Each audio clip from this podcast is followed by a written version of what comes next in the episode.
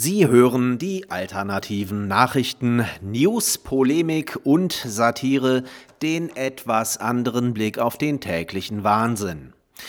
Heute geht es um die Corona-Diktatur, die es nicht gibt, um konsequente Ausblendung der Realität und mal wieder um Doppelmoral.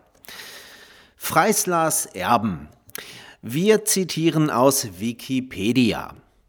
Ausgangssperren sind in Diktaturen und autoritären Regimen ein probates Mittel der Politik. Sie dienen dazu, das Verhalten der Bevölkerung zu kontrollieren. Um sie wirklich durchzusetzen, braucht es in letzter Konsequenz massive staatliche Gewalt.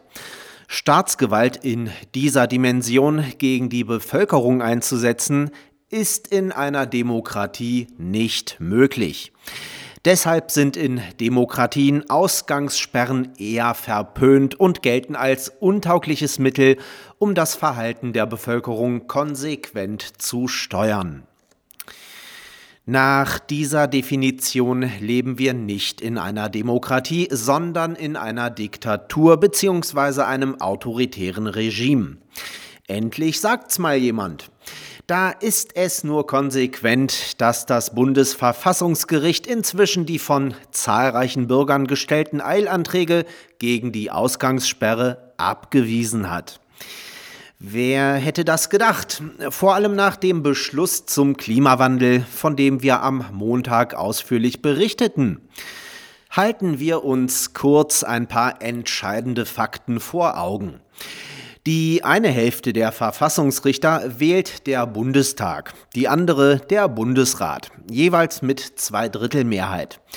Das heißt im Klartext, die Regierung bestimmt diejenigen, die sie in letzter Instanz kontrolliert. Die Amtszeit für Verfassungsrichter ist auf zwölf Jahre begrenzt. Merkel regiert inzwischen im 16. Jahr. Das heißt im Klartext, dass alle derzeit amtierenden Verfassungsrichter unter dem Horrorregime des Bundeshosenanzugs bestimmt wurden. 2018 hat Merkel gegen heftige Kritik von Menschen mit Restanstand wegen möglicher Interessenkonflikte ihren treuen Parteisoldaten und stellvertretenden Fraktionsvorsitzenden der Union, Stefan Habart, als Vizepräsident des Bundesverfassungsgerichts durchgedrückt. Seit Juni 2020 ist er als Nachfolger von Andreas Voskuhle Präsident. Diese Vollverarschung nennt sich übrigens Gewaltenteilung. Paralleluniversum. Die viermal umbenannte Stasi- und Mauermörderpartei SED, derzeit firmierend unter Die Linke, twitterte, die fünf Ostbundesländer sind immer noch die größte zusammenhängende strukturschwache Region Deutschlands. Löhne, Einkommen und Vermögen sind geringer.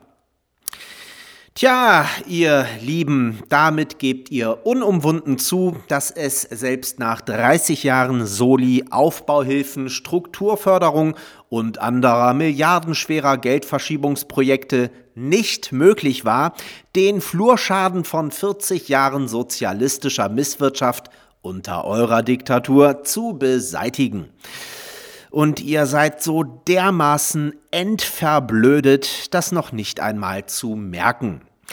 Danke für diese Entlarvung. Damit ist alles über Sozialisten gesagt, was man über Sozialisten wissen muss. Nachtrag. Gestern berichteten wir über den Skandal, dass Jens Lehmann, ehemaliger Startorwart der deutschen Fußballnationalmannschaft, den ehemaligen deutschen Fußballnationalspieler Dennis Aogo in einem privaten WhatsApp-Chat als Quotenschwarzen bezeichnet hat, was Lehmann den Job bei Hertha BSC gekostet hat, plus Hausverbot.